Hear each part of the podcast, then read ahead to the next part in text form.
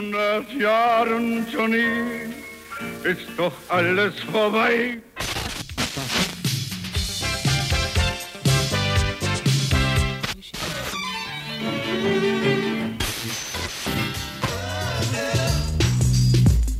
Make everything alright.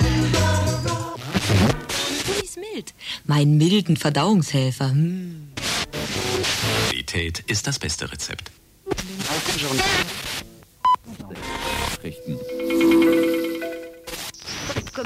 Schlimmsten Albträumen nicht vorstellbar gewesen.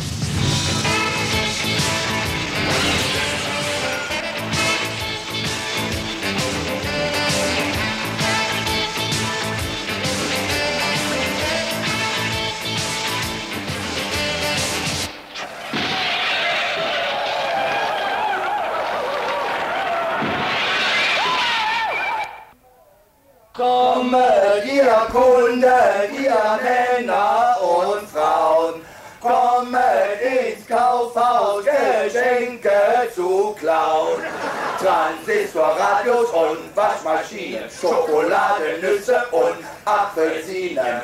Fürchtet euch nicht. Schönen Abend, meine Damen und Herren.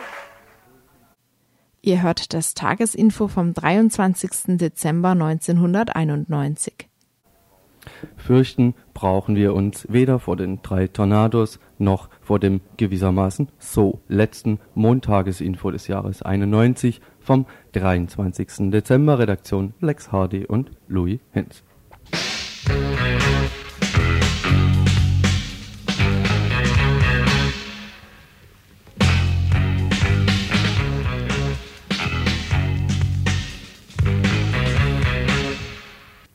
Die Telefonnummer im Studio ist wie immer in Freiburg, die 0761 31 028. Die Telefonnummer der Inforedaktion, vorwiegend tagsüber besetzt oder belegt, ist die 32 32 4. Und die Telefonnummer des Freundeskreises Radio Dreieckland, des Vereines, der hier für die ökonomische Grundlage des Radios äh, sorgt, das ist die 30 40 7, ebenfalls in Freiburg.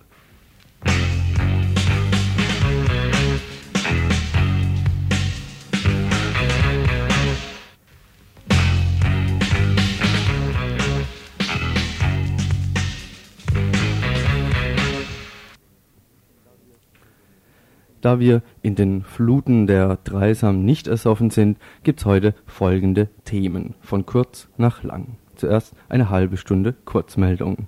Ende der Metalltarifverhandlungen. Stuttgart besetztes Haus, immer noch nicht geräumt. Zukunft des Radio DT64, jetzt unter Beschluss. Unangenehme Nachrichten für Flüchtlinge aus dem Libanon. KP in Spanien lässt sich erstmal, löst sich erstmal nicht auf. Züricher soziokulturelles Zentrum vor dem Aus und Demonstration gegen Rassismus in Zürich am vergangenen Wochenende, Demonstration gegen Polizei, Willkür und Korruption in Kampuchea, die Bahn wird teurer, die Alternative im Fernverkehr, Auto oder Fliegen. Die Initiative Greta Ost. Was ist sie, was will sie und warum? Darüber werden wir uns in einem Studiogespräch unterhalten. Das Gestein bestimmt das Bewusstsein. So interpretiert Axel Mayer, Anti-AKW-Spezialist hier im Dreieckland, den Hintergrund der Geologen, die im Auftrag der NAGRA, der Nationalen Genossenschaft für die Lagerung radioaktiver Abfälle in der Schweiz, einen Standort für die Endlagerung hochradioaktiver Abfälle sucht und in der Gemeinde Leugern im Atomargau auf Bereitwilligkeit gestoßen ist. Der erste Beitrag hierzu. Wenn Zeit ist, wollen wir in Erfahrung bringen, recht musikalisch, wer die Pünke sind und wie sie sich politisch einbringen. Vor den Veranstaltungshinweisen und Programmhinweisen gibt es auch noch zu hören die diesjährige Weihnachtsansprache des RDL-Supervisors und Kommunikationspädagogen Dr. Träumer.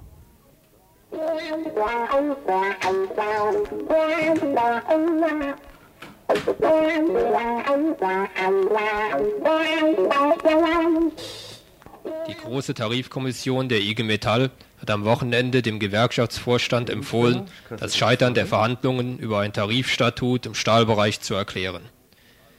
Den Unmut der großen Tarifkommission hat das Angebot der Stahlkapitalisten hervorgerufen, den laufenden Tarifvertrag um ein halbes Jahr zu verlängern und den Beschäftigten dafür 100 Mark bzw. den Auszubildenden 50 Mark mehr im Monat zu geben. Dieses Angebot sei eine Zumutung, so die IG Metall. Es bedeutet den Reallohnverlust, die endgültige Abkopplung von der Lohnentwicklung in der Metallindustrie sowie die Umgehung der vereinbarten Tariferhöhung im Osten. Das ist nicht verhandlungsfähig, so der IG Metall Bezirksleiter Lorenz Brockhüs. Die Stahlkapitalisten begründen ihr miserables Angebot wie üblich mit schlechter Absatzlage, sinkenden Aufträgen und einem drastischen Preisverfall. Aber sie belassen es nicht bei diesem Lamentus. Mit verschiedenen Maßnahmen versuchen sie im Vorfeld der Tarifauseinandersetzung die Politik der IG Metall zu unterlaufen.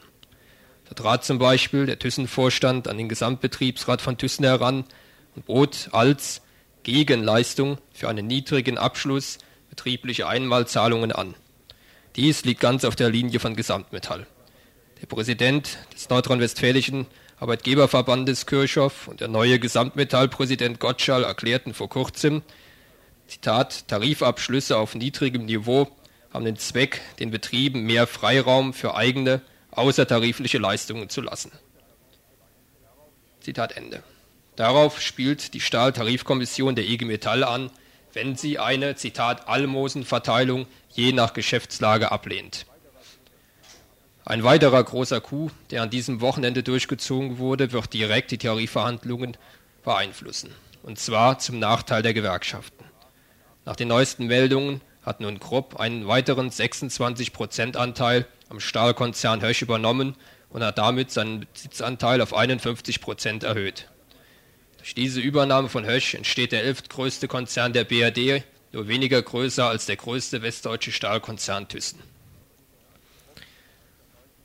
Krupp hat 1990 59.000 Beschäftigte und einen Jahresumsatz von 15,6 Milliarden D-Mark. Hösch hatte 52.000 Beschäftigte und einen Umsatz von 12,6 Milliarden. Durch den Verkauf des Rüstungsbetriebs Atlas Copco an den Bremer Vulkan hat Krupp einen Anteil der 500 Millionen flüssig gemacht, die für den Aufkauf des Hösch-Aktienpakets benötigt wurden. Die Tatsache, dass Krupp und Hösch zusammen über einen sogenannten Cash Flow, das heißt über eine Kriegskasse von 2,1 Milliarden D-Mark verfügen, zeigt die Möglichkeiten des neuen Konzernriesen. Krupp Vorstandsmitglied Kromme geht es um eine Verbesserung der Position von Krupp auf dem Weltmarkt. Die Folge der Übernahme von Hösch wäre eine Verschärfung der Konkurrenz, die ebenso schärfere Rationalisierungsmaßnahmen nach sich ziehen würde. Die Möglichkeiten dazu wachsen in einem Konzern, natürlich rund 70 Prozent der Produktion von Krupp und Hösch überschneiden sich. Vor allem die Beschäftigten von Hösch befürchten die Folgen. Der Wegfall der Hauptverwaltung in Dortmund ist erklärtes Ziel von Kromme. Der Protest gegen die Übernahme ist deswegen auch im Angestelltenbereich stark. Daneben ist aber auch die Flüssigkeitsphase des Stahlwerks gefährdet. Krupp Rheinhausen ist moderner als Hochöfen und Stahlwerk in Dortmund. Gleichzeitig hat Rheinhausen durch die Lage am Rhein erhebliche Transport- und Kostenvorteile. Hinzu kommt, dass Krupp das Eco-Stahlwerk in Eisenstadt der ehemaligen DDR übernehmen will. Neben dem Standort Rheinhausen könnte dieses Stahlwerk als vorgeschobener Posten der Ostexpansion bei auf Jahre niedrigen Löhnen das zweite Standbein von Kruppstahl werden.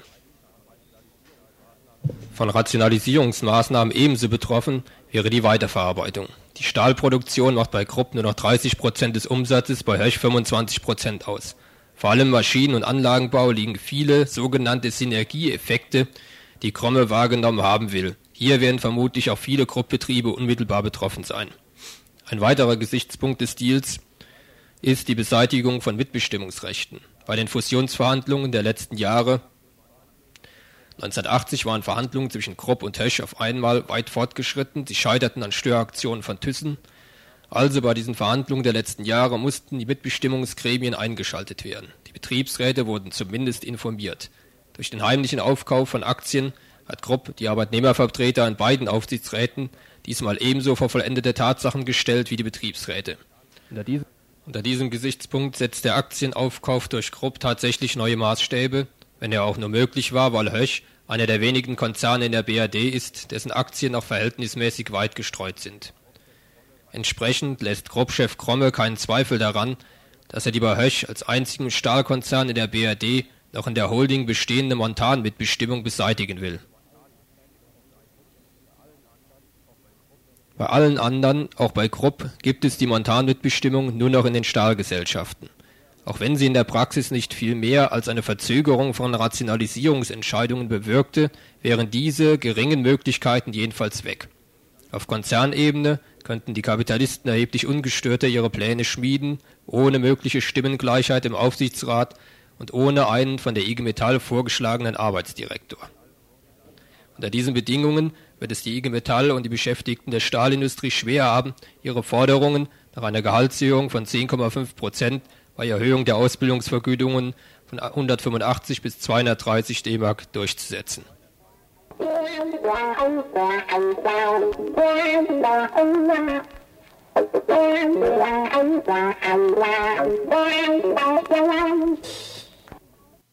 Ihr hört das Tagesinfo vom 23. Dezember 1991. Vor zwei Wochen im Montagesinfo haben wir darüber berichtet. In Stuttgart wurde ein leerstehendes Haus besetzt. Gegen die Besitzerin läuft ein Verfahren, also auch ein offizielles, wegen Zweckentfremdung. Die Vermutung von vorletzter Woche, dass eine Räumung nicht unmittelbar bevorstünde, wurde zur Wahrheit. Ein Nutzungsvertrag wie gefordert gab's bisher aber auch nicht.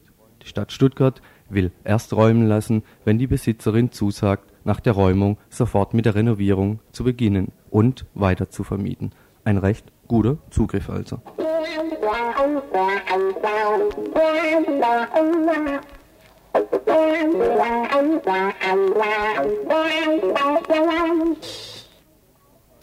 Letzte Woche im Montagesinfo war es schon kurz Thema DT64. Das sogenannte Jugendradio, seit Jahren aktiv in der Ex-DDR, steht immer noch auf der Kante.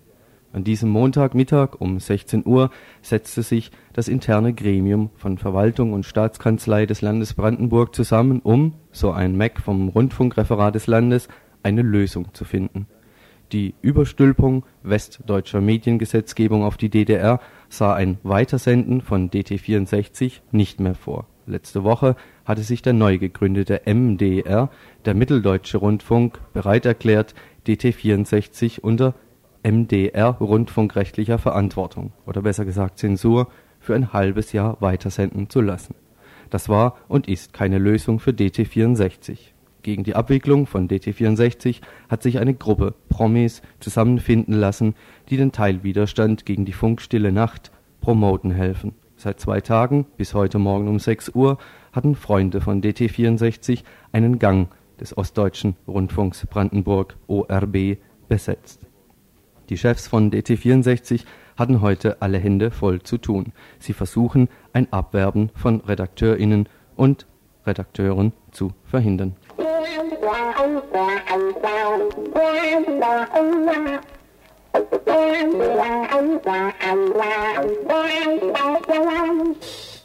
Alles ist so friedlich, alles ist so weihnachtlich, alles ist so nett, für jeden Kopf ein Brett. Überall Berichte über die Benachteiligten, überall Verständnis für die zu kurz gekommenen. Auch die Autovermietung Jacobi kauft Spielzeug für Flüchtlingskinder. Solche Heucheleien sind verdächtig. Einen Punkt haben wir schon erwähnt. Ab 1. Januar geht es los mit den Bezirkssammellagern, auch in Freiburg. Offensichtlich unbegründete Fälle werden gleich wieder in der berüchtigten Sechs-Wochen-Frist ausgewiesen. Notfalls tritt hier die Polizei auf den Plan. Das ist so ein kleines Stückchen Feststimmung. Mehr dazu, zu den Bezirkssammellagern, am Donnerstag im Info ab 18.30 Uhr. Eine andere Weihnachtsüberraschung verschickte die Ausländerbehörde der Stadt Freiburg. Ihr Motto Miteinander leben in der Stadt. Rechtzeitig vor dem Urlaub verschickten sie an etwa 30 Libanesinnen und Libanesen einen Brief. Mit freundlichen Grüßen meldet sich ein Herr Waldvogel. Zitat wir beabsichtigen, Ihren Aufenthalt zu beenden und Ihnen zur Ausreise eine Frist zu setzen. Ende letzter Woche ist dieser Brief angekommen. Basis dieser freundlichen Grüße sei ein Lagebericht des Auswärtigen Amtes in Bonn, verfasst von der deutschen Botschaft in Beirut.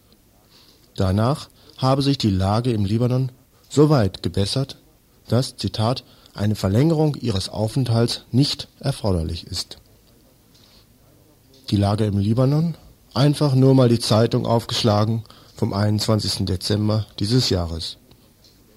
Drei Libanesen werden von der israelischen Armee aus dem Südlibanon entführt. Eine israelische Eliteeinheit marschiert erneut in den Landesteil ein, sperrt die Straßen, nimmt zehn Männer fest, entführt sie in den israelischen Bereich. Zurück lässt sie unter anderem auch ein Spielzeug, eine Handgranate. Die explodiert, als Kinder mit ihr spielen. Drei Tote. Tage zuvor hat die israelische Artillerie den Süden des Libanon erneut beschossen, nördlich der von ihr beanspruchten Sicherheitszone. 60 Granaten des Kalibers 155 schlugen in mehrere libanesische Siedlungen ein. Zitat der Stadt Freiburg Nach den jüngsten Lageberichten des Auswärtigen Amtes hat sich die Lage im Libanon so weit gebessert, dass keine Gründe mehr ersichtlich sind, die eine Verlängerung ihres Aufenthaltes erforderlich machen. Mit freundlichen Grüßen, Herr Waldvogel.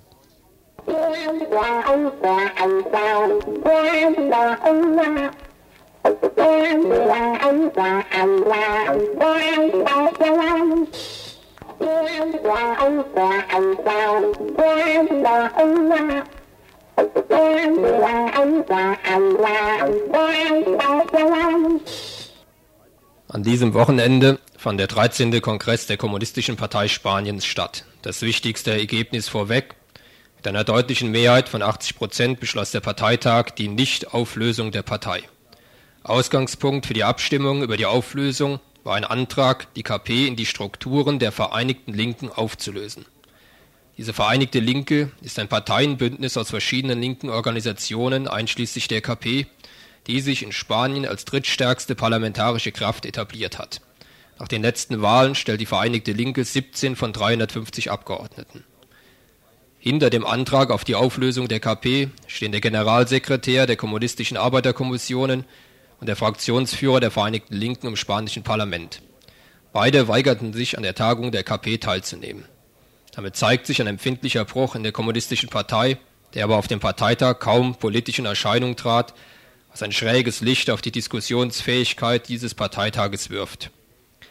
Es geht den Kritikern an der bisherigen Linie vor allem um eine weitgehende Annäherung der kommunistischen Kräfte in Spanien an die regierende sozialistische Partei. Dafür wurde auch der Sprecher der Vereinigten Linken im spanischen Parlament heftigst auf diesem Parteitag kritisiert, weil er zum Beispiel die Ergebnisse des EG-Gipfels in Maastricht als wichtigen Fortschritt und Erfolg für Spanien gewertet hat, was deckungsgleich mit den Auffassungen der regierenden Sozialisten ist.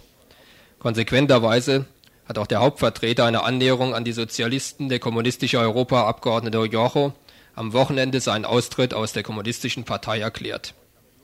Solche Austritte werden in der KP aber im Wesentlichen begrüßt. Die wollen doch nur einen koffeinfreien Sozialismus einführen und darüber hinaus die Gewerkschaften Commissiones Obreras auf einen rechten und seichten Kurs führen, so dokumentiert, so kommentierte ein ZK-Mitglied den Abgang Rochers. Der wiedergewählte Parteivorsitzende Anguita hat seinen Rechenschaftsbericht die Regierung des spanischen Staates stark kritisiert und González einen konservativen Cäsar genannt. González hat der Auffassung, dass es für die spanische Wirtschaft besser sei, wenn in den nächsten Jahren überhaupt nicht mehr gestreikt wird. Einem solchen Ansinnen müssen mit machtvollen Aktionen entgegengewirkt werden. Der Kapitalismus, so Anguita, versuche sich in Spanien mit traditionellen Mitteln zu verteidigen, etwa mit repressiven Gesetzen, wie das jetzt vom Parlament beschlossene Gesetz gegen den Drogenhandel das der Polizei erlaubt, ohne richterliche Anordnungen in Wohnungen einzudringen, zeigt. Die Kommunistische Partei fordert auch weiterhin die Abschaffung der NATO und eine erneute Volksabstimmung über die Auflösung der amerikanischen Basen auf spanischem Boden. In einer weiteren Volksabstimmung soll die Umwandlung der Streitkräfte in eine Berufsarmee herbeigeführt werden. Für die zukünftige Zusammenarbeit in der Vereinigten Linken schlägt die KP nun vor, dass aus der Vereinigten Linken eine Parteienföderation werden soll, deren Mitglieder autonom sind, zu Wahlen aber auf einer gemeinsamen Liste antreten sollen. Dieses Vorhaben soll vor allem eine ideologische Verwässerung der beteiligten Parteien verhindern, wie es der Parteichef Anquito formulierte. In den kommenden Wochen soll mit den anderen Parteien der Vereinigten Linken Verhandlungen über den zukünftigen Status des linken Bündnisses geführt werden.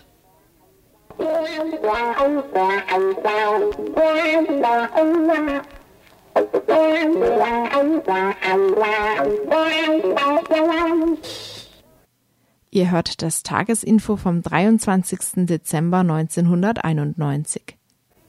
Aus Zürich gibt's zwei Dinge zu vermelden. Zum einen dreht es sich um die Kanzlei. Die Kanzlei ist ein Zentrum in der Innenstadt, welches von verschiedenen na, soziokulturellen Gruppen im weitesten Sinne der Worte genutzt wird. Es wird ständig durch Gelder, in der Schweiz sagt Mensch dazu Kredite, von öffentlichen Händen gesponsert. In letzter Zeit, so ein Korrespondent, sei das Projekt immer angepasster geworden und, Zitat, abgedriftet. Vor Monaten hat eine sogenannte Volksabstimmung weitere Kredite abgelehnt. Folge, die NutzerInnen müssen das Zentrum bis 2. Januar schließen und bis 6. Januar draußen sein. Wenn es nach der Stadt Zürich geht, soll in die ehemaligen Schulgebäude wieder eine Schule rein. Aber, wie zu hören war, sollen irgendwelche, wohl nicht so ganz identische Gruppen das Zentrum weiter besetzen wollen. Eine Demo soll es auf jeden Fall geben gegen die Schließung des Zentrums Kanzlei am 31. Dezember 91.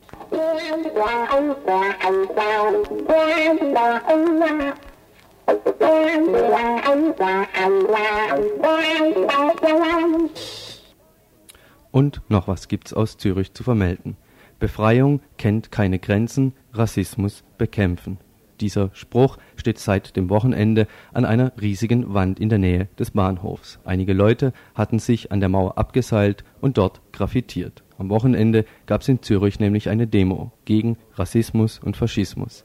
2000 bis zweieinhalbtausend Leute, darunter viele ausländische, autonome, gewerkschaftliche und andere Blöcke, hatten bei trübkaltem Wetter und eben solcher Stimmung wiederholt, dass die Grenzen nicht zwischen den Völkern, sondern zwischen oben und unten liegen und dass der Staat Handlanger der Multis und Banken sei. Auf der ersten Demo seit langem in Zürich zu diesem Thema wurden die Beiträge auch in Türkisch und Kurdisch gehalten. Dass in den Medien wöchentliche Anschläge gegen Flüchtlingsplätze verschwiegen werden, wurde bei der Demo mit Farbeiern gegen Banken beantwortet, die neben Justiz- und Innenressorts Hauptziel verbaler Angriffe waren und sind.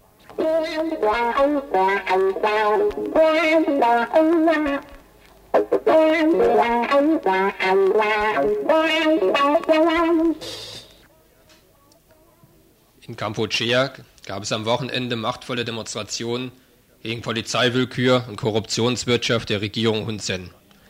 Auslösender Impuls für den Massenaufmarsch war ein Korruptionsskandal, in der ein Mitglied der Regierung vermittelt ist. Der Minister für Verkehr und Kommunikation, Ross Schun, verkaufte für den Staat ein größeres Haus, räumte die Verkaufssumme aber in die eigene Tasche. Dies war aber nur die Spitze an Skandalen, die verstärkt in den letzten Monaten Kampuchea überziehen. Gerade mit dem Beginn des Friedensprozesses und dem nun einsetzenden Fluss von Hilfsgeldern nach Phnom Penh hat die Korruption in Vetternwirtschaft enorme Ausmaße angenommen. Aber auch die Ankunft der ersten UDO-Beobachter und der regelrechte Einfall von Vertretern von 65 Nichtregierungsorganisationen in die Hauptstadt hat dort zu einer Mietenexplosion geführt. So müssen für Häuser in Stadtzentren jetzt bis zu 4000 Dollar bezahlt werden, unerschwinglich für einen Beamten mit 5 Dollar Monatsgehalt.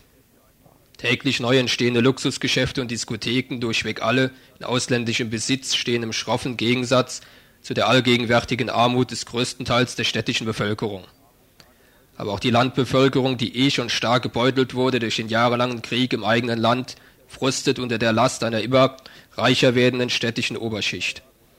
Nach verschiedenen Meldungen haben daher die Roten Khmer unter der Landbevölkerung eine relativ breite soziale Basis, nicht zuletzt deshalb, weil sie den Bauern weit höhere Reispreise zahlen als die Regierung.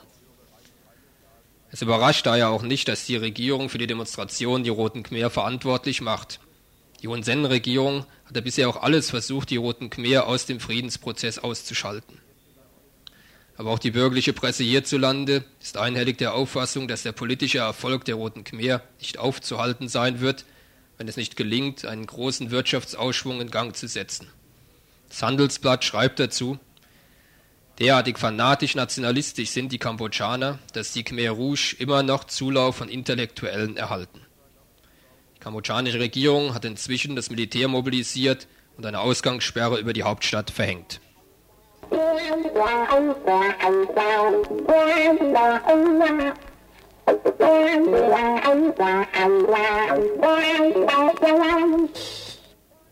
Viele Gründe gibt es, nicht nur jetzt, dieses Land, wenn auch nur für kurze Zeit, zu verlassen. Da dies mit dem Fahrrad oder zu Fuß selten zu schaffen ist, die Überlegung des Reisens mit der Bahn meist ziemlich schnell am finanziellen Aspekt scheitert, bleiben meist nur zwei Alternativen.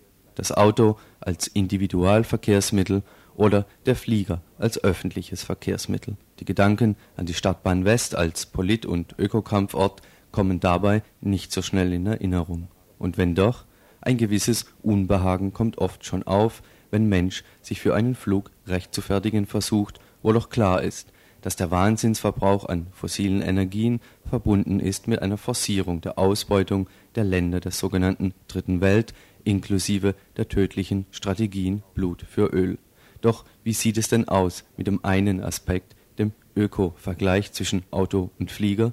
Die Vorwarnung der FlugbegleiterInnen zu Beginn jeden Fluges lassen schwerste gesundheitliche Bedenken aufkommen. Bleiben Sie sitzen und ziehen Sie eine Maske so schnell wie möglich so über Mund und Nase und atmen Sie normal weiter. Das Sauerstoffventil öffnet sich, sobald Sie die Maske zu Ihrem Gesicht ziehen. Und solange Sauerstoff benutzt wird, darf nicht geraucht werden. Vielen Dank für Ihre Aufmerksamkeit. Aufmerksam werden vielleicht wir bei folgendem Vergleich. Legen wir diesem eine 80 bis 90 prozentige Auslastung im grenzüberschreitenden Flugverkehr zugrunde, so, fliegt, so liegt der Verbrauch an Kerosin zwischen 2,5 Litern für einen Airbus A320 zum Beispiel und 4 Litern für eine Boeing 747 pro Person pro 100 Kilometer. Verglichen mit der durchschnittlichen Fahrzeugbesatzung auf weiten Strecken errechnet sich hier kein bedeutender Unterschied in Sachen Energieverbrauch zwischen Fahren und Fliegen. Während aber das Autofahren gesellschaftlich immer noch akzeptiert ist, obwohl die direkten Belastungen unmittelbar spürbar sind, gilt Fliegen in gewissen Ökokreisen noch als apokalyptisch zerstörerisch. Dem ist auch so, aber für das Autofahren gilt das eben noch mehr. Eine Gewissensberuhigung soll das jedoch nicht sein, eher eine Klarstellung. Der Flächenverbrauch durch die Fliegerei ist bekanntlich recht gering im Vergleich. Ausnahmen bestätigen die Regel. Die Landebahnschneise, die die abstürzende DC-3 am vergangenen Wochenende bei Heidelberg ungefragt verursachte, ist wohl eher das Ergebnis davon, dass die Passagiere nicht nah genug wieder an deutschen Boden herankommen konnten. Mit dieser todsicheren Nostalgie sind diese, wie bekannt, auf die Nase gefallen. Es war ein einfach unnötiger Flug von Frankfurt nach Frankfurt. Solange es bei sinnigen Flügen nicht übers Wasser geht, kann die Forderung nur die nach einer bezahlbaren Bahn und einer ausreichenden Infrastruktur sein. Im Inland schon lange. Aber was tun die Ärsche? Sie erhöhen zum 1. Januar 92 die Bahnpreise. Im Nahverkehr läuft gerade die Spucki-Aktion Schwarzfahren, Geld sparen. Im Fernverkehr gibt es jetzt gibt es jedoch kein entsprechendes Konzept. Auch untauglich ist das altbekannte Bleibe im Lande und wehre dich täglich. Besser schon das Unbekannte. Entfliege dem Lande und wehre dich tätlich.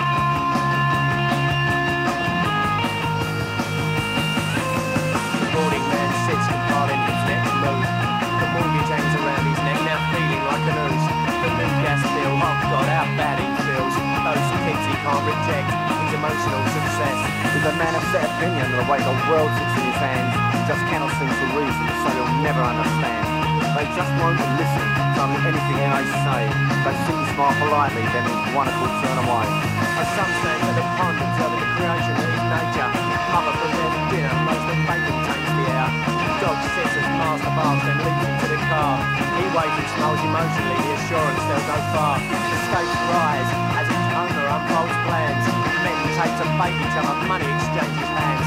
Animal love now snarling, hatred muzzle unlocked their rays. He smirks from beyond the wooden pen down his destitute his prey. Teeth out, blood splashes the face of the young old man. She cries in disapproval, that's now immune to what she's saying. Ihr hört das Tagesinfo vom 23. Dezember 1991. Ja, kommen wir jetzt zum nächsten Beitrag. Wer hier auf das Kreta-Gelände, da wo sich Radio Dreieckland befindet, kommt, dem fällt auf oder der fällt auf, dass an der einen Wand des einen Hauses, genannt Maschinenhalle, ein Schild steht Mietshäuser in Selbstorganisation. Wer auch zu Hause ab und zu seinen oder ihren Briefkasten leert, der und die hat in der letzten Woche einen Brief gefunden von Radio Dreieckland, in dem auch ein Papier zu lesen war, was jetzt auch hier uns vorliegt, Erklärung der Gruppen des Kreta-Geländes zu Lagergebäude und Gießereihalle. Ein Papier von der Initiative Greta Ost. Stefan ist auch von der, Grine, Grine, von der Initiative äh, Greta Ost und hier im Studio. Wir wollen jetzt mal rausfinden, äh, was es mit der Initiative Greta Ost auf sich hat. Was ist denn die Initiative Greta Ost? Wer ist das und was ist das? Ja, also erstmal hat der Winnie zwei Sachen hintereinander genannt. Das eine ist eben Mietshäuser in Selbstorganisation und das andere ist diese Initiative Greta Ost. Fangen wir mal beim Konkreten an. Und zwar bei dieser Initiative Greta Ost, die ist relativ jung, ist im der Name ist eigentlich erst ein paar Wochen alt. Es dreht sich um diesen Konflikt um Gießerei, Halle, Lagergebäude. Also wer es ab und zu in der letzten Jahren mitgekriegt hat, in die Gießereihalle sollte der AHK rein und der wird wohl nicht mehr reingehen oder wird nicht rein können. Und die Stadt hat jetzt vor, eben dieses Gebäude zu verkaufen, einschließlich des Lagergebäudes und auf den Immobilienmarkt eben an unter, an Investoren zu bringen und womöglich abzureißen. Dies, das sind eben ein Großteil des Kreta-Geländes, also ein markanter Teil. Im Lagergebäude ist eine Kindertagesstätte drin, sind Wohnungen drin, sind Teile der Räume von RDL. Und äh, die Initiative Greta Ost ist jetzt ein Zusammenschluss, der vom Gelände initiiert wird und es soll dieser ganze Geländeteil in Selbstorganisation übernommen werden. Nach einem ähnlichen Konzept wie hier schon die Maschinenhalle läuft seit neun Jahren und wo auch das Radio seine Räume hat. Hm. Das ist das eine. Das wäre die Initiative Greta Ost. Hm. Und was da ist jetzt- erstmal. Hm. Und was ist jetzt die, äh, sagen wir, klären wir das vielleicht gleich ab, die Mietshäuser in Selbstorganisation, ist das nur ein Ausdruck oder steckt da auch jemand dahinter? Natürlich steckt da halt jemand dahinter. Ne? Also erstmal Häuser, aber hinter Häusern stecken natürlich auch Leute. Und Mietshäuser in Selbstorganisation, das ist auch wieder so eine Kunstschöpfung, also wie dieser Name Greta Ost. Ähm, und zwar machen wir hier vom Projekt Maschinenhalle, also da ist auch die Greta Baukooperative, die ist so, sagen wir mal, die hat es hier seit Jahren betrieben. Wir überlegen seit vielleicht zwei, drei Jahren ein Konzept, wie man mit diesen selbstorganisierten Mietshäusern über ein einzelnes Haus hinaus äh, einen Verband errichten kann, und zwar eine Art Solidarverband. Und dem, das wollen wir jetzt angehen. Das haben wir eigentlich schon in der Vorform zusammen mit dem bedrohten Haus Moltke Straße 28. Das ist im Sanierungsgebiet Sedanviertel. Und Mietshäuser in Selbstorganisation ist der Name eines hausübergreifenden Solidarverbandes, der praktisch in Gründung ist, also dessen Strukturen zum Teil also konzipiert sind, aber der erstmal jetzt anhand der Praxis entstehen muss. Was, soll denn der Solidarverband in der Praxis leisten? Ja, äh, dieser Verband, der ist eben aus einem ganz, also der ist einmal aus einem ganz bestimmten Grunde sehr wichtig, wenn man sich mit Häusern beschäftigt. Und zwar, wenn man Häuser, also Häuser bauen will, wenn man zum Beispiel Häuser übernehmen will oder wenn man äh, sich wehrt gegen Abriss, äh, Zweckentfremdung, also dass man rausgeklagt wird, kommt man in der Regel an einen Punkt, dass man in irgendeiner Form mit dem Haus alleine, mit den Bewohnerinnen das überhaupt nicht leisten kann, was da an Aufgaben zukommen. Sind ja alles, also man kommt ja praktisch vom Regen in die Traufe in so eine Situation rein. Und wir haben halt hier auch so die Erfahrung gemacht, ähm, dass mir, ja, oder halt der Satz kann jetzt, gehört jetzt gestrichen, ähm, es entstehen eine ganze Menge Aufgaben, die einfach nur im Verbund gelöst werden können. Und ein ganz wesentlicher Punkt dabei ist eben eine politische Durchsetzung, also aus politischen Gründen, Solidarität und so, kennen wir ja alle. Aber der innere oder so ein wesentlicher Punkt für dieses ganze Konzept ist eigentlich ökonomischer Art. Wenn man also bauen will, braucht man Kohle und die braucht man eigentlich auf einen Schlag am Anfang gleich. Das heißt, wenn man jetzt also eine Wohnung braucht, braucht man, sagen wir mal, pro Zimmer 40.000 Mark ist ungefähr die Größenordnung. Es kann also jemand, der, äh, der jetzt da reinziehen will, der kann nie im Leben auf einmal die Kohle auf den Tisch legen. Und hier im Kapitalismus wird es dadurch geregelt, dass es halt einen Kapitalisten gibt, der hat halt das Geld, streckt es vor und hat damit diese ganze Machtposition auch, das zu bestimmen und es wird dann eigentlich nur vermietet. Und eine der wesentlichen Aufgaben dieser, dieses Solidarverbandes, den wir aufbauen wollen, ist es, in verschiedener Art und Weise, das muss man dann im Einzelnen erläutern, halt auch sich mit dieser, also dieser Kapitalfrage so zu lösen, dass es eben ohne so die Macht eines Kapitalisten geht. Also sprich eine Kapitalbeschaffung, ohne dass man halt so einem Kapitalisten ausgeliefert ist. Hm. Stichwort Organisation, wer ist denn der Direktor der Mietshäuser Selbstorganisation des Solidarverbandes? Tja, den Direktor, den muss man natürlich erst auf der nächsten Aktionärsversammlung wählen. Na, ist natürlich nicht so. Jetzt mal, wer gehört eigentlich zu diesen Mietshäusern in Selbstorganisation? Äh, wir haben auch noch keine richtige Versammlung gehabt. Es ist so, bisher mitmachen tut eigentlich so dieses Projekt Maschinenhalle. Das ist so ein Mietshaus in Selbstorganisation mit einer Hausversammlung und äh, also es gibt dann auch Leute, die so, sagen wir mal, die Geschäftsführung machen und das ganze Projekt nach außen vertreten. Und auf der Hausversammlung werden halt die Entscheidungen getroffen, die das Haus betreffen. Und sowas ähnliches wird es auch bei den Mietshäusern geben. Wahrscheinlich werden wir Anfang des Jahres die erste dieser formellen Versammlungen machen. Und weitere Häuser, die da mit drin sind, ist diese Moltke Straße 28. Zu der will ich mich jetzt mal nicht äußern, zu der Situation. Und als drittes Haus oder Projekt so in Entstehung ist diese Initiative Greta Ost. Ja, Punkt. Hm. Ähm, jetzt ist die Organisation, vielleicht lässt sich das so oberflächlich mal sagen, hat genossenschaftlichen Charakter. Ähm, wo ist denn aber der Unterschied zu zum Beispiel zur Gebau Süd? Hm. In der Gebau Süd sind ja auch Genossen miteinander ja. verbunden und sind anteilig beteiligt.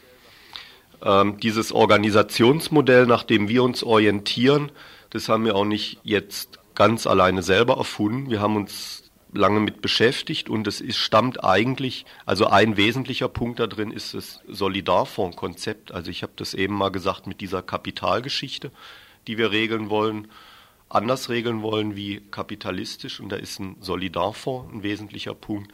Und dieses Konzept ist in den 20er Jahre erfunden worden im Rahmen dieser Wohngenossenschaftsbewegung. Und es war eigentlich eine Antwort auf die Defekte, die bei Wohnungsbaugenossenschaften auftreten. Also eine Wohnungsbaugenossenschaft macht in der Regel Gewinne. Sie will ja auch wieder neu bauen. Sie muss da praktisch Überschüsse erwirtschaften, um halt neue Häuser zu bauen. Und so wie die strukturiert sind, ist es eben so, dass das so ein Gebilde wird, was immer größer wird. Also wo immer neue Häuser gebaut werden, das ist ja auch eigentlich ganz okay, dass eben Wohnungssuchende, äh, dass denen auch Häuser zur Verfügung gestellt werden. Der Nachteil oder der entscheidende Defekt an diesem Modell, an diesem Wachstumsmodell ist der, dass die äh, dass der Vorstand eine immer größere Macht kriegt. Ab einer gewissen Größenordnung gibt es dann eh nur noch eine Vertreterversammlung und die einzelnen Leute in den Häusern kriegen eigentlich einen Status wie Mieterinnen. Sie haben eigentlich nicht mehr viel zu sagen. Ja. Und da ist dieses Gegenmodell das, dass die einzelnen Häuser autonom sind, dass die also nicht jetzt so wie eine Gebau Süd so einen Eigentümer haben mit dem Vorstand, sondern sie haben auch ihr Hauseigentum, haben die volle Verfügungsgewalt drüber. Und das, was aber ein einzelnes Haus nicht leisten kann, eben die Kapitalbeschaffung, nur diese, diese Geschichte wird über diesen Solidarverband geregelt. Das ist also auch ein, es ist ein anderes Wachstumsmodell, was eine Antwort auf diesen Defekt dieser Großgenossenschaften ist. Es gibt noch ein andere, anderes Modell, eben das nicht wachsende Modell, Es gibt es auch. Es gibt also im Bundesgebiet eine Reihe so kleiner Wohnungsgenossenschaften, im, Rhein, im Rheinland zum Beispiel. Die haben so einen ganz kleinen Bestand. Einige wenige Häuser sind seit den 20er Jahren äh, sind die nicht gewachsen, haben eigentlich Traummieten von drei Mark und so was. Und da ist der Defekt eben, dass die in der Selbstgenügsamkeit erstarrt sind. Also die haben, übernehmen keine Solidarpflicht für Nichtversorgte. Und das ist halt das Gegenstück zu diesem großgenossenschaftlichen Wachstumsmodell, aber das finden wir auch nicht in Ordnung. Wir wollen also, es dieses Mietshäuser in Selbstorganisation soll halt die Interessen derjenigen, die noch nichts haben, mit berücksichtigen. Hm.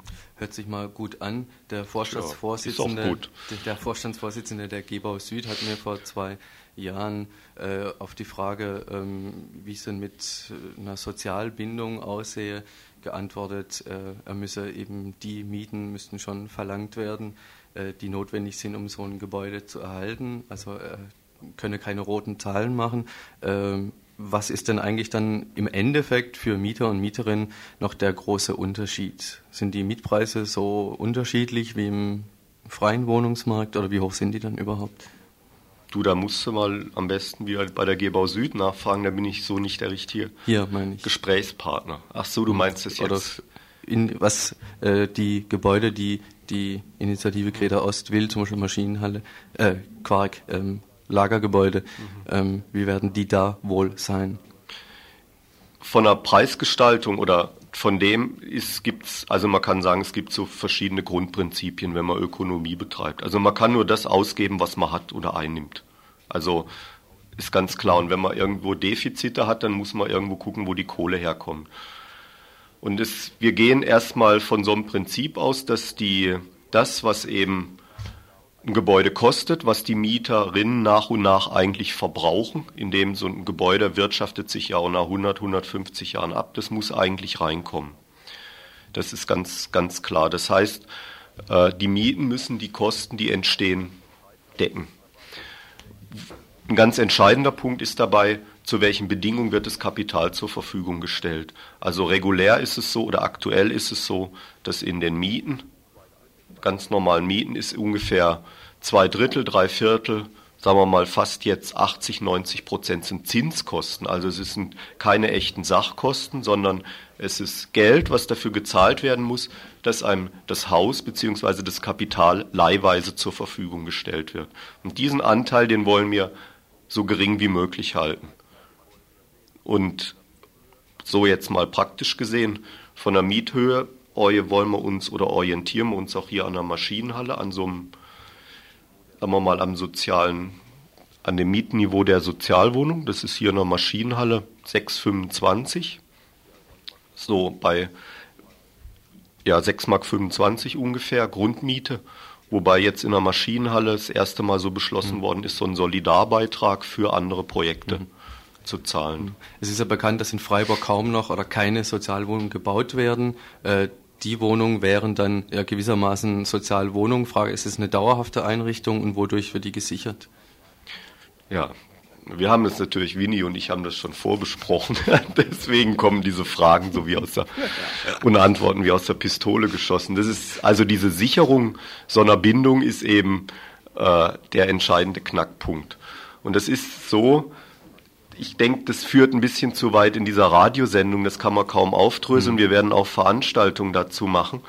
Äh, es gibt eigentlich nur eine Form, das ist die, man macht es mit so einem kapitalistischen Besitztitel, dass man so praktisch so Eigentum hat, dann kann man alle möglichen, als Eigentümer kann man halt die Bedingungen diktieren. wenn man das so nicht macht, ist man auf eine Freiwilligkeit angewiesen.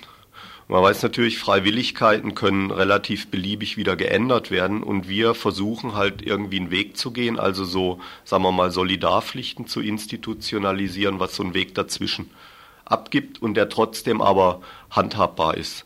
Und das wird ein Experiment sein. Es gibt eigentlich da kaum Erfahrungen dazu. Und wie war die Frage noch? Die mit der dauerhaften, dauerhaften Sozialbindung. Ja, mit dieser dauerhaften Sozialbindung. Ähm, ich kurz vielleicht. Ja, ganz kurz. Es ist so, dass dieses, diese Mietshäuser in Selbstorganisation, so wie wir das jetzt mal so formuliert haben, ist Der wesentliche Punkt, also im Statut kommt es rein, und das kommt auch bei den einzelnen Häusern rein, ist es eben, eine dauerhafte und soziale Zweckbindung zu gewährleisten. Das ist natürlich jetzt mal erstmal eine, äh, eine allgemeine Formel. Und da kommt rein eben Ausschluss profitorientierter Verwertung von Haus und Grundstück. Es soll sichergestellt sein eine öffentliche und demokratische Kontrolle der Kapitalverwendung und Bindung die Übernahme einer Solidarverpflichtung gegenüber anderen Wohnungs- und Raumsuchenden und eben, das hat, also das ist eben unsere Zielsetzung auch, es soll äh, eine gemeinschaftlich und demokratisch organisierte Verfügung über das Haus durch die Mieterinnen da sein. Das heißt so ein Selbstorganisationsmodell. Die Sicherung wollen wir im Wesentlichen darüber herstellen, dass dieses Kapital, was so ein Haus repräsentiert, das ist praktisch so der Tauschwert oder so, der soll stiftungsartig so gebunden werden, dass dieses Kapital nur zu diesen Bedingungen zur Verfügung steht. Das heißt, wenn so ein Haus in so einem Verbund drin ist, kann es zwar auch wieder aussteigen, es gibt dann zwar so einen sozialen Druck, aber man kann es eigentlich nicht grundsätzlich verhindern, es sei denn, dass man praktisch wieder so ein Großeigentum einführt. Wenn man das aber nicht will, kann man es eigentlich nicht ganz verhindern, aber dann werden diese Gelder, dieses Kapital wird zurückgefordert. Und zwar in der Höhe, wie eigentlich so der Marktpreis ist. Und das ist eigentlich so die Barriere. Also es ist eine Barriere da. Dieses Kapital wird zur Verfügung gestellt, zinsfrei. Aber wenn ein Haus je aussteigen sollte, dann zu Marktbedingungen. Und ansonsten halt sind die Bedingungen so, wie das diese Versammlung dieser ganzen Leute in diesen Mietshäusern in Selbstorganisation dann regelt. Wie das im Einzelnen funktioniert, wird dann die Praxis zeigen. Tiefer wollen wir und können wir jetzt leider mhm. nicht gehen. Die Zeit geht da wahnsinnig schnell rum. Das habe ich dir ja gleich gesagt. Ja, es wird ja auch Veranstaltungen dazu geben. Äh, nur noch so viel im Gemeinderat in Freiburg wird ja darüber beschlossen, was mit denen passiert wird, wahrscheinlich beschlossen und wann. Du meinst jetzt dieses Greta über Ost, das, die, über die Gießereihalle und so. Mhm. Ja, und das ist eben so, dass ähm, entgegen unseren Einschätzungen, wie wir sie erst hatten, wird die Stadt äh, auf Durchmarsch stellen. Das heißt, so was Ungarn Sternberg auch gesagt hatte, lieber ein Ende mit Schrecken als ein Schrecken ohne Ende. Sie wollen total schnell eine Entscheidung haben und die wird höchstwahrscheinlich am 19. Februar fallen in der Richtung, wie die Stadtverwaltung, also die Stadtverwaltung will, dass es eben entschieden wird, dass das gesamte Grundstück am Immobilienmarkt verkauft wird mit den ganzen Folgen Abriss, Vertreibung und so weiter. Und das ist am 19. Februar und unser Job ist es jetzt eigentlich, eine Öffentlichkeit darüber herzustellen, dass genau nicht das passiert, dass die Stadt ihre Grundstücke eben hier am Markt verscheuert. Hm. Wird sich das radikal reformistische Projekt durchsetzen? Tja, ich bin kein Prophet. Okay, danke. Ihr hört das Tagesinfo vom 23. Dezember 1991.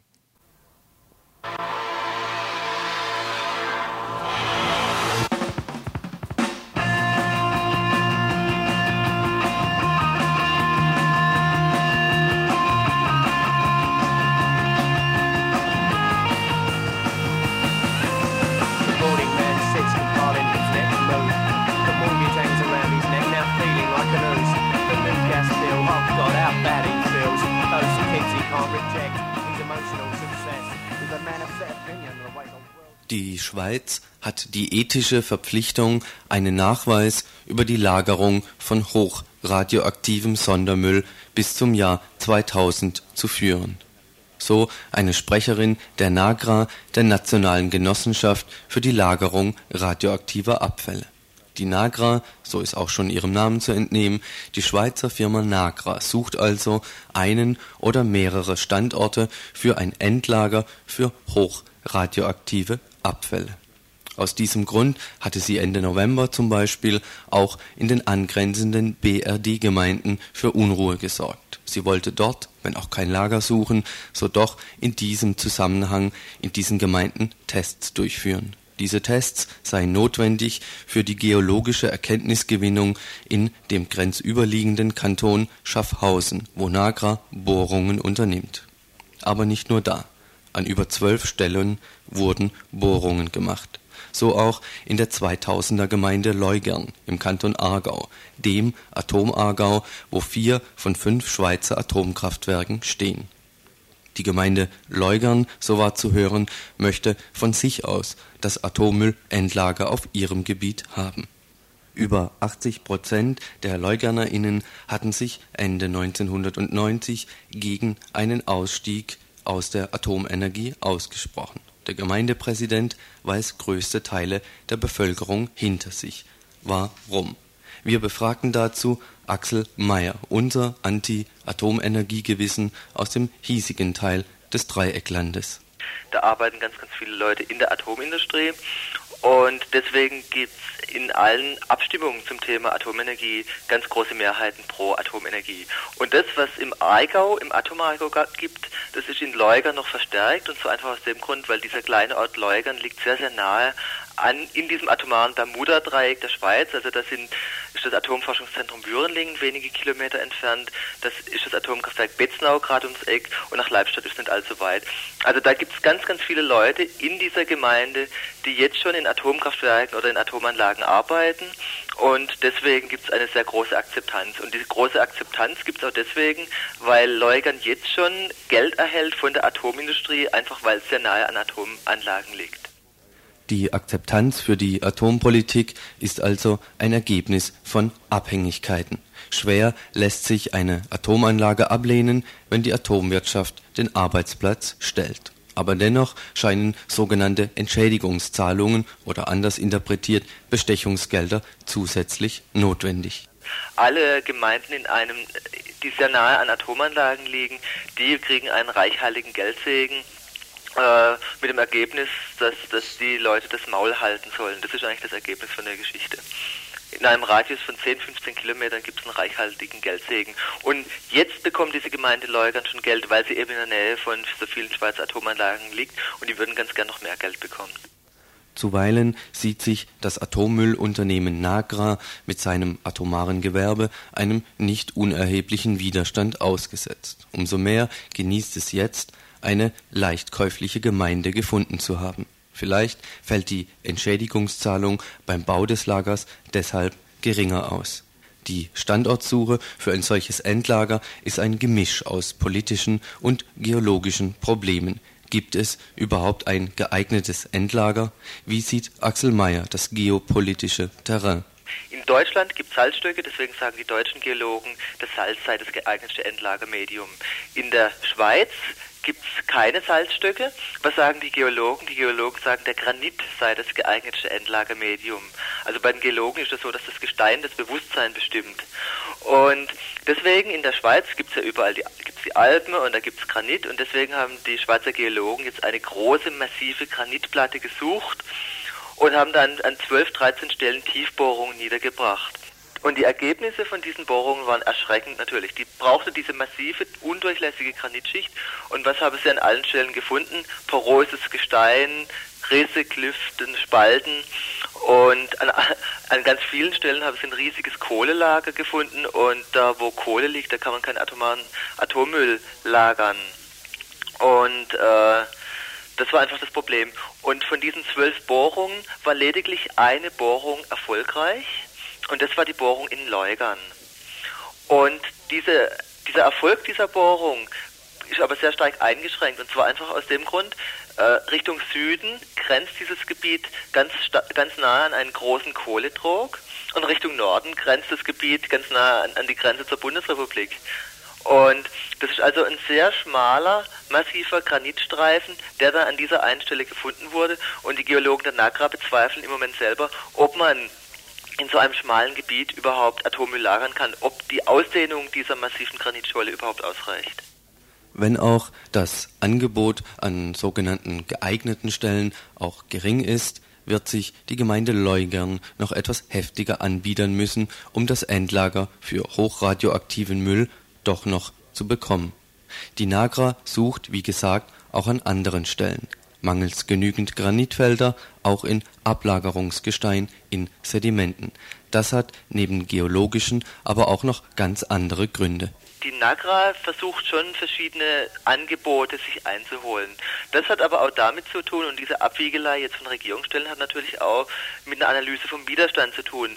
Die NAGRA wird sich bemühen, möglichst lange zu warten, mit der Festlegung auf einen Standort. Und zwar einfach aus dem Grund, weil man den Widerstand in Gorleben und in Kaiserauch schon an anderen Stellen sehr genau analysiert hat.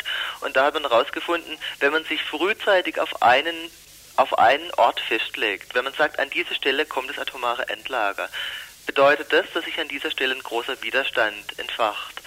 Der Hintergrund, warum man sich das einfach jetzt noch offen halten will in so einer Frühphase, ist der, man versucht verschiedene Standorte, dann kann man die Kantone gegeneinander ausspielen, kann die Anwohner und Anwohnerinnen gegeneinander ausspielen und erschwert auf diese Art und Weise den Widerstand. Das heißt, die Regierung würde sich natürlich freuen, das atomare Endlager an die Stelle machen zu können, aber es ist im Moment äh, aus Durchsetzungsstrategien heraus denkbar ungeeignet, weil sich dann ein Widerstand entwickeln könnte.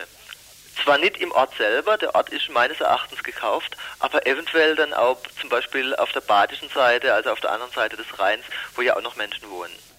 Auf badischer Seite, damit ist die Gegend um Waldshut gemeint. Ein Widerstand von Seiten dieser Menschen ist noch nicht deutlich in Sicht. Das mag wohl an dem frühen Stadium der Sache liegen. Auch lässt sich nicht spekulieren, ob die pessimistische Sicht, eine Atomanlage mehr oder weniger was soll's, Oberwasser kriegt oder nicht. Sogenannter offizieller Widerstand halte aus dem Hochschwarzwald. Die Gemeinden und der Landkreis haben Protest eingelegt. Welche Hintergründe hat ein solcher Protest? Nochmal Axel Mayer. Diese Region da oben äh, heißt nicht umsonst Hochschwarzwald, denn die Region ist hochschwarz. Und dort oben die Region, gerade der Landkreis Waldshut, ist sehr stark dominiert von der CDU. Und beim letzten Landesparteitag der CDU in Baden-Württemberg, der vor wenigen Monaten stattgefunden hat, war eigentlich, waren eigentlich die Vertreter aus dem Landkreis Waldshut die, die sich noch am intensivsten überhaupt für die Nutzung der Atomenergie in Deutschland ausgesprochen haben.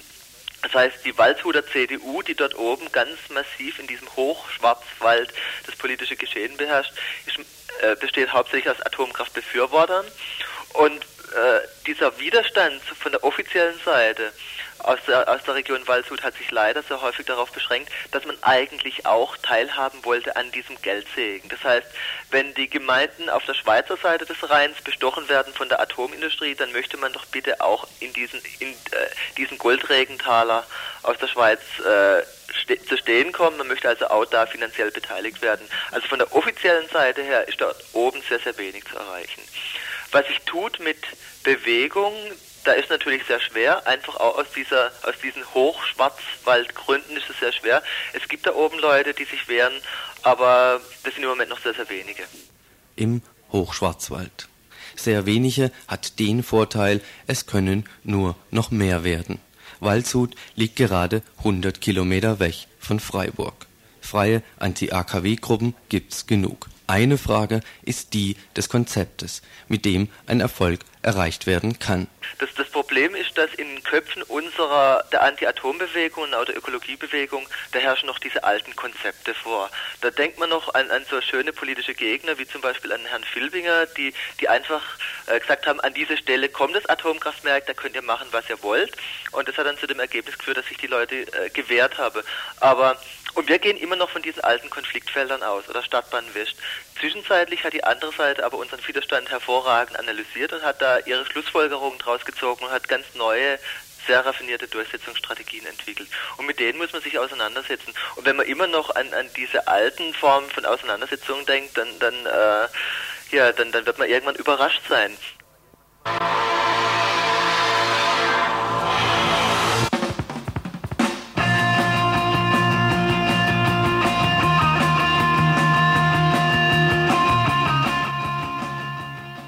Dieser Stelle ein Dank für Axel Mayer, der ständig jedem Radio für Informationen, Beiträge, Meinungen und Analysen zur Verfügung steht.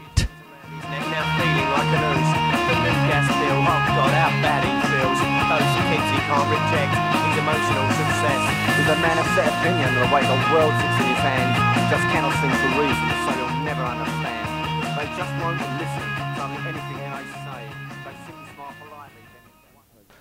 Als Veranstaltung gibt's anzukündigen im AJZ. Waldkirch am 24.12. Dienstag wie jedes Jahr ein Heidenspaß, auch für frustrierte Osterhasen.